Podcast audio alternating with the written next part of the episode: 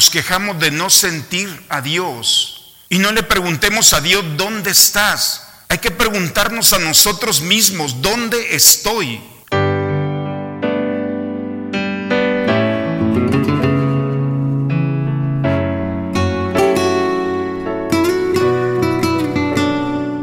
Bienvenidos a la Santa Misa. El Señor esté con ustedes, hermanos. Proclamación del Santo Evangelio según San Marcos.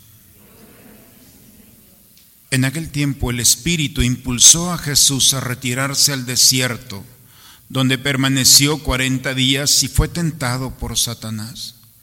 Vivió allí entre animales salvajes y los ángeles le servían. Después de que arrestaron a Juan el Bautista, Jesús se fue a Galilea para predicar el Evangelio de Dios y decía, se ha cumplido el tiempo y el reino de Dios ya está cerca. Conviértanse y crean en el Evangelio. Palabra del Señor. El miércoles pasado, hermanos, hemos iniciado con el miércoles de ceniza el tiempo de la cuaresma, seis semanas de seis días. El domingo no cuenta porque el domingo es el día del Señor, es el único día que no se puede ayunar. Pero tenemos seis días y seis semanas que después se van a complementar con los cuatro días de la Semana Santa. Un tiempo propicio para convertirnos a Dios, para volver nuevamente nuestro corazón a Dios, porque lo necesitamos, porque si no, quizá nosotros no nos hemos dado cuenta pero poco a poco nos hemos ido permitiendo ciertas cosas que sin darnos cuenta han sido oportunidad para lastimar o ser indiferente para los demás. Por eso el tiempo de la cuaresma es un tiempo en el que el Señor nos permite ir al misterio espiritual del desierto. Hoy hemos escuchado en este primer domingo de cuaresma cómo el Espíritu de Dios se lleva a Jesús al desierto y se lo lleva para ser tentado. Es Dios. Él hubiera podido decir, no, no voy al desierto. Sin embargo, se deja conducir porque Jesús, al encarnarse el Hijo de Dios, al asumir nuestra naturaleza, nuestro cuerpo, nuestra carne, nos transformó en Él y toda la humanidad, tú y yo y todos los seres humanos, entramos al desierto con Él. Y entra en este combate con el enemigo. Lo importante no es la tentación. El tema principal no es la tentación. El tema principal es la victoria de Jesús ante la tentación. Porque si lo vemos de una manera pesimista, Jesús fue tentado. No, Jesús se permitió ser tentado para desarticular el mal y cargar nuestros pecados. Y así como nosotros entramos a la tentación, así también nosotros participamos de su victoria. La victoria de Jesús es la nuestra. Y por eso tenemos que vivir esta experiencia de asumir esta victoria a nuestras realidades que el día de hoy pueden ser un motivo que nos ha quitado la alegría, la esperanza, la paz y que ha sido el pecado o la tentación. En el Padre nuestro, la oración que aprendemos desde pequeños, le decimos al Señor que nos ha enseñado Jesús a dirigirnos al Padre. Líbranos de la tentación, no nos dejes caer en ella. Pero la tentación allí está, todos los días, nos va a acompañar, porque Dios nos ha permitido compartir con Él la contemplación, el don que Dios le ha dado al hombre, no es solamente el pensar, es contemplar. Y contemplar significa ver como Dios ve. Ver como Dios ve. Ese es el poder, por eso la criatura, hemos sido creados según el Génesis el sexto día por la tarde, que es, significa ya la víspera del séptimo, que es el día que Dios contempló. Nos hizo participar de poder descubrir, vean los poemas maravillosos de un amanecer y de un atardecer. El Salmo 33 bellamente dice, toda la creación es un mensaje que se pasa de la noche a la mañana y de la mañana a la noche, un mensaje de la gloria de Dios. Dios ha estado presente siempre y es un mensaje ininterrumpido de la gloria de Dios. Y contemplar significa ver y descubrir que no es solamente un amanecer, una nube, no, es Dios quien está presente. Por eso, hermanos, la cuaresma es un tiempo propicio y una invitación a volver nuestro corazón a Dios a través de una experiencia del desierto. Pero el desierto no es un lugar, es una experiencia personal en el que nosotros entramos al misterio del silencio. El profeta Oseas no sé si han escuchado ese texto del libro del profeta Oseas. Dios le dice, cásate con esta mujer. Y le dice, ¿cómo? Esta mujer no quiere matrimonio, cásate con ella. Y este hombre, Oseas, el profeta, tiene que conquistarla. Y cada vez que la quiere conquistar, esta mujer lo rechaza y hace tantas cosas. Y un día Oseas le dice, te llevaré al desierto y en el desierto te voy a amar. Y en el desierto me vas a escuchar. Es lo mismo que Dios le dice a su pueblo. Nos quejamos de no sentir a Dios. Y no le preguntemos a Dios, ¿dónde estás? Hay que preguntarnos a nosotros mismos, ¿dónde estoy? ¿Por qué me he acostumbrado a vivir de tal o cual manera en la que la fuerza, el poder, la gloria de Dios no tiene incidencia en mi vida? Y vivimos como si no existiera. Pero no es porque no exista, es porque yo día con día me he encerrado en mí mismo en mi tristeza, en mi angustia, en el miedo, en el fracaso o en mis alegrías pasajeras, en mis éxitos de este mundo, que duran muy poco. Y después viene el cansancio y después viene la frustración. Nuestra alma no se está satisfecha solamente con las cosas de este mundo. Y por eso entrar al desierto es experimentar la fuerza de la tentación Vamos a la tentación. Vamos a esa realidad que te confronta tu fe. Porque el pueblo de Israel cuando salió al desierto, el enemigo lo tentó. ¿Y cuál es la tentación del enemigo? No confíes en Dios. No confíes en Él. Es tu enemigo. Lo único que quiere es condenarte. No le hagas caso. Esa es la tentación. Satanás nunca va a negar a Dios, jamás, pero le va a quitar autoridad y le va a quitar poder y le va a querer quitar la gloria con la mentira. Por eso el padre de la mentira. Y nosotros nos hemos dejado seducir por la mentira y hemos perdido la oportunidad de entrar en el misterio de Dios, de la gloria de Dios y de sumarnos a esta creación que nunca ha dejado de hablar de Dios y nosotros los seres humanos, la obra creadora, imágenes de su Hijo, hemos callado a Dios por miedo, por vergüenza o por frases cliché de política y de religión. Nadie habla y el demonio es el que habla. ¿Cómo el mal sí puede hablar y el bien no? ¿Cómo el demonio sí puede decir y callar a Jesús?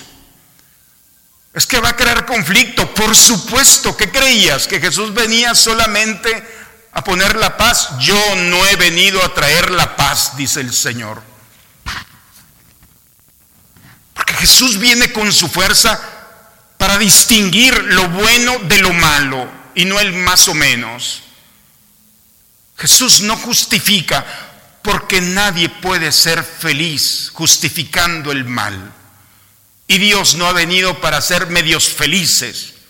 Jesús viene para quitar de nosotros, para purificar de nosotros toda acechanza del enemigo.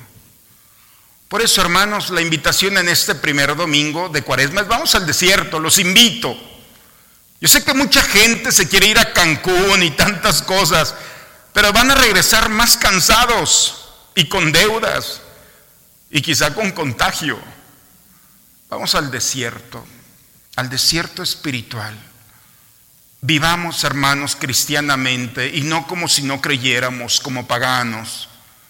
Vayamos a reencontrar la voz de Dios, que haga resonar todo nuestro ser, que nos dé consuelo en nuestra tristeza, que encontremos en Él el perdón de nuestros pecados, que sea luz en nuestra oscuridad y presencia en nuestra soledad. Ese Dios que viene a recrear y hacernos nuevos.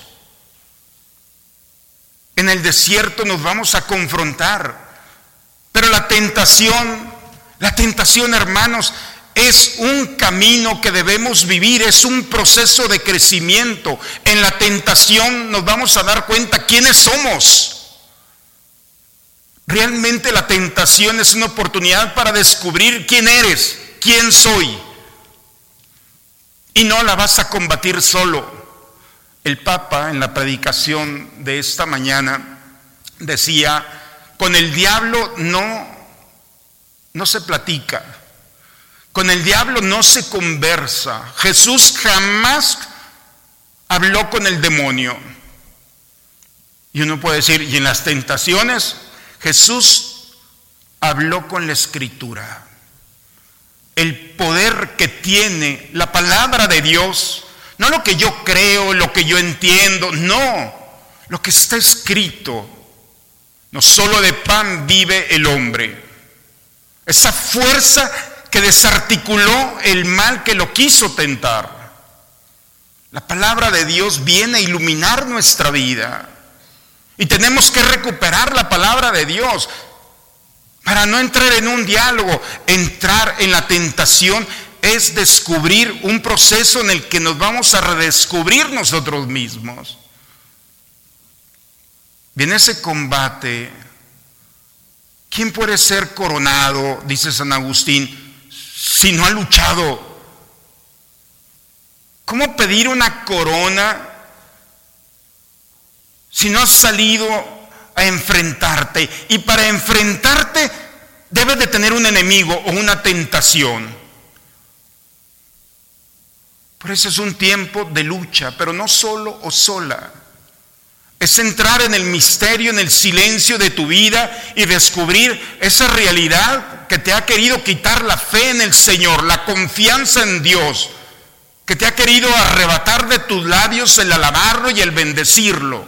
Luchar con tu miedo, con tu vergüenza, con tu angustia, con esa realidad que a lo largo de este año necesita ser llevada al desierto, porque es una tentación Deja que en este tiempo privilegiado tu vida se, se confronte con el enemigo, con la tentación,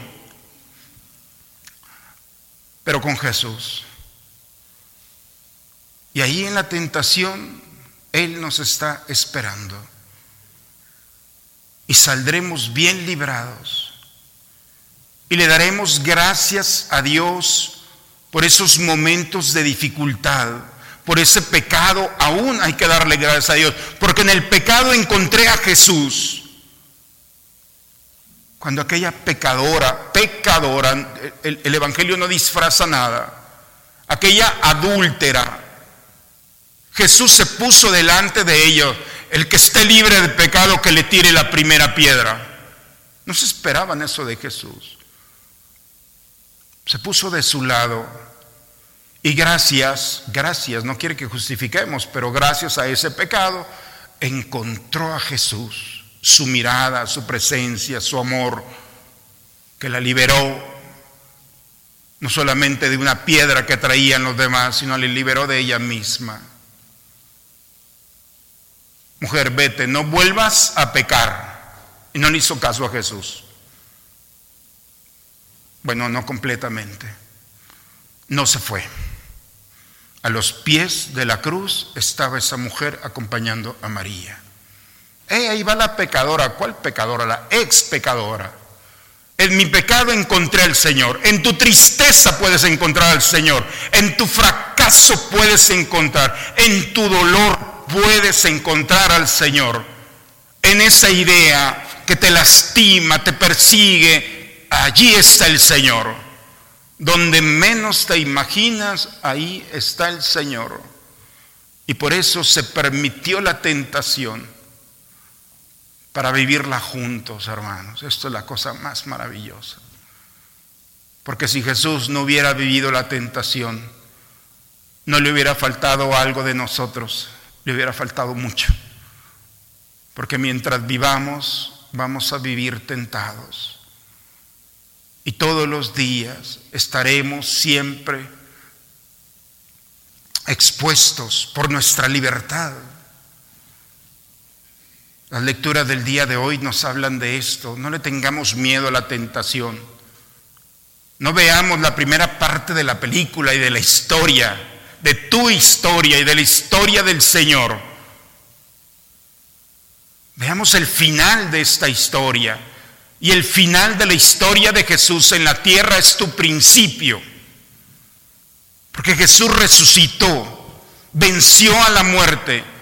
Y donde dice la carta de Pedro en la segunda lectura el día de hoy, bajó a los infiernos para liberar aquellas almas que estaban esclavizadas, limitadas de la presencia de Dios. Y la misericordia de Dios bajó y liberó aquellas almas que estaban durmiendo esperando la plenitud de la revelación, que es ver el rostro del Padre, la participación de la eternidad. Por eso cuando en el credo decimos, bajó a los infiernos, ¿y a qué bajó? A liberar a aquellos que estaban. La voz de Dios hasta un muerto la oye. ¿Qué no le dijo aquel muchacho que aquella viuda iba llorando? Y dice la escritura, y le dijo al muerto, El muerto, aun cuando ya no hay esperanza, el poder que tiene el aliento de Dios, la palabra de Dios que da vida. Hermanos, esta vida es la que se nos está ofreciendo en este tiempo. No vivas como muerto, no decidas, por favor, vivir como muerto, sin esperanza, sin alegrías, sin la confianza en el Señor no te lo mereces, eso es lenguaje del enemigo. Te lo mereces, Dios te ama. Y Dios ha dado su Hijo para venir a salvarte, enfrentar a la criatura del mal por ti, porque ya te había pensado así como eres, porque ya sabía todo lo que ibas a vivir, porque en su grandeza y en su sabiduría nos conoce antes de nacer, dice bellamente el profeta. ¿Qué le vas a ocultar a Dios si Él te conoce y te ama así y está esperando el momento de que en el desierto puedas nuevamente recuperar, recuperarte, porque lo mereces y porque los que están contigo también se lo merecen. Merecen a alguien no bueno o buena, merecen a alguien nuevo, nueva.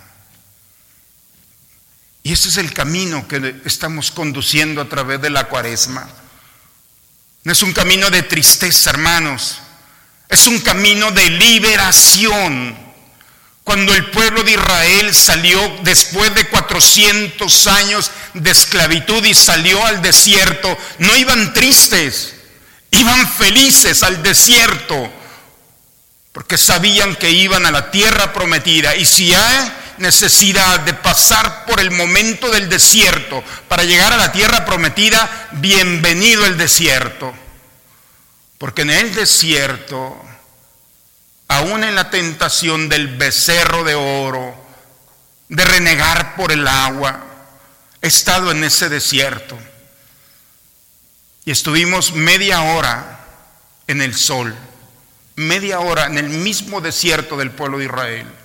Y no lo soportamos. Imagínense 40 años. Yo hubiera renegado con mediodía allí.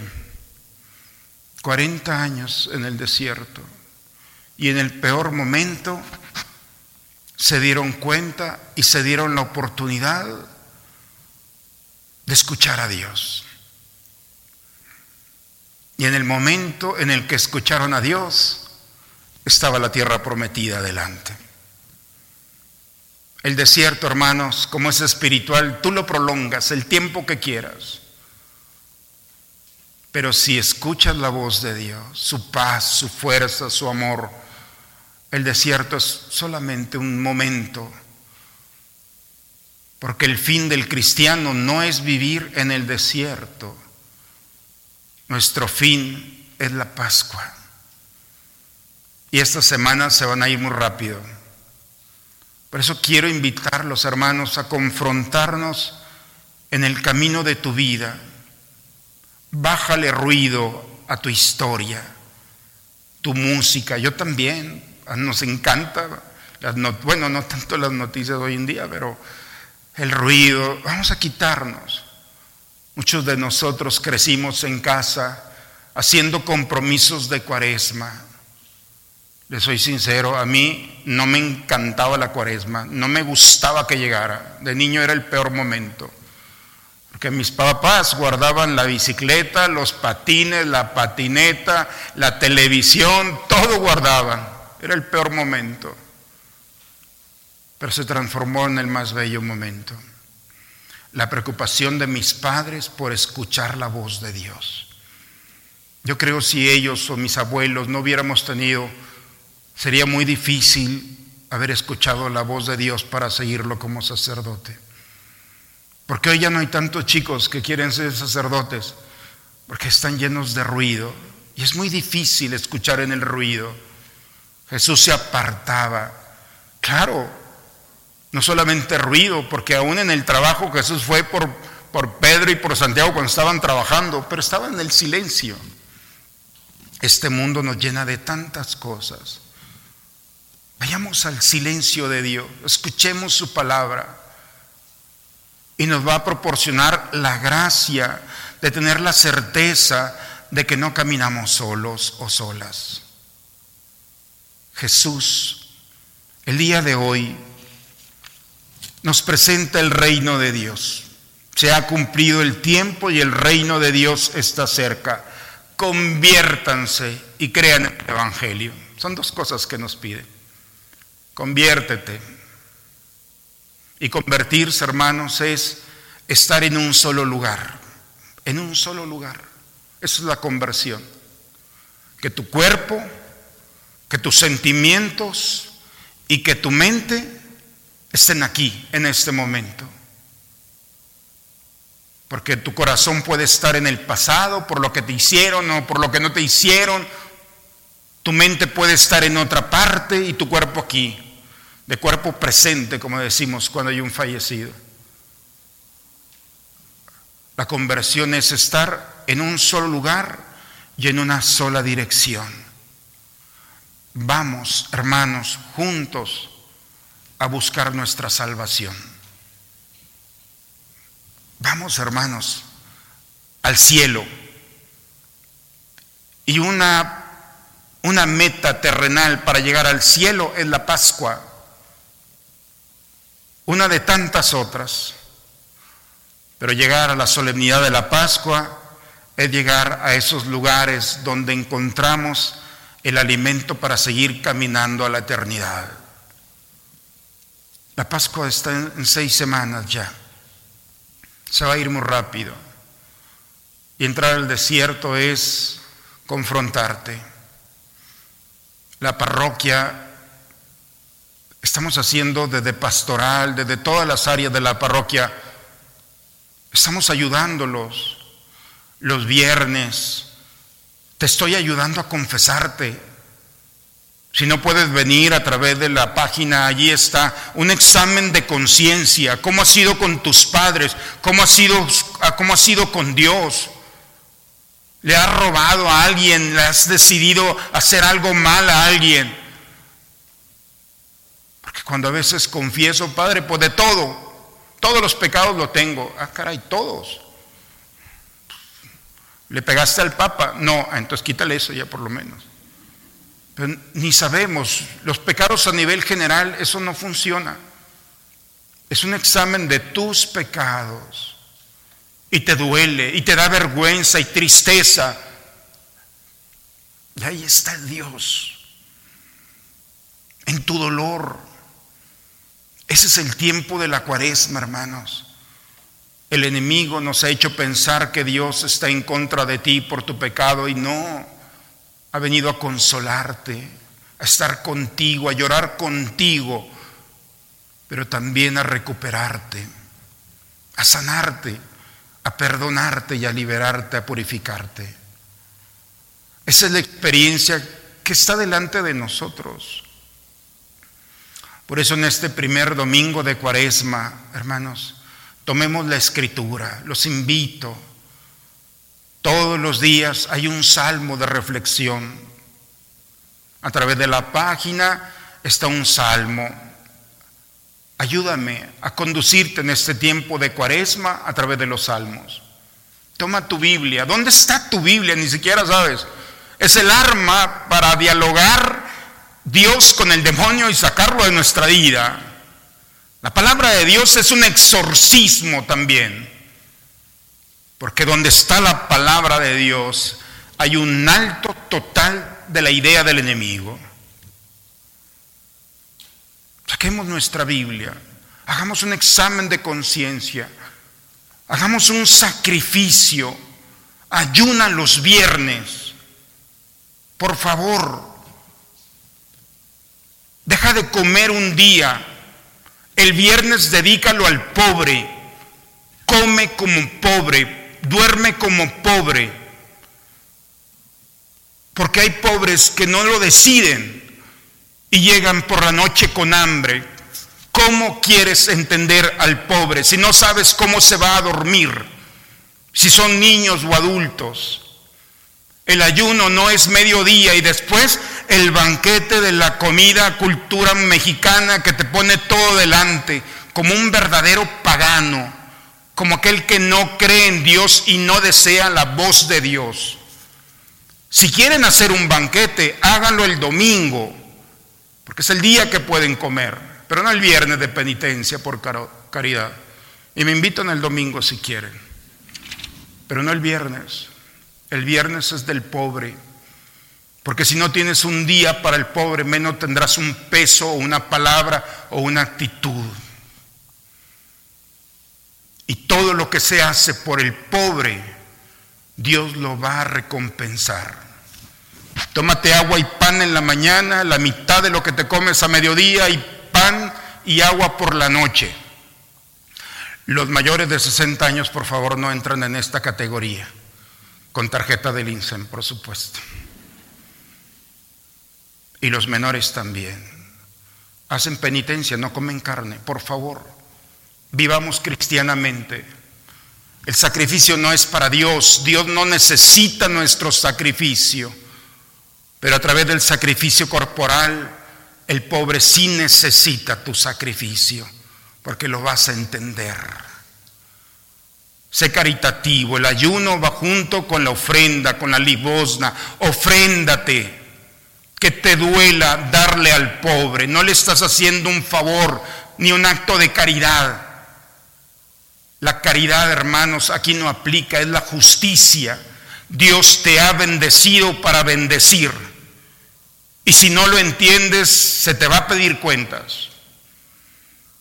Porque hay gente más preparada que tú que no tiene lo que tú tienes. No es casualidad, es tu trabajo, pero es bendecido por Dios. La caridad, hermanos, es también justicia. El pobre no nos necesita.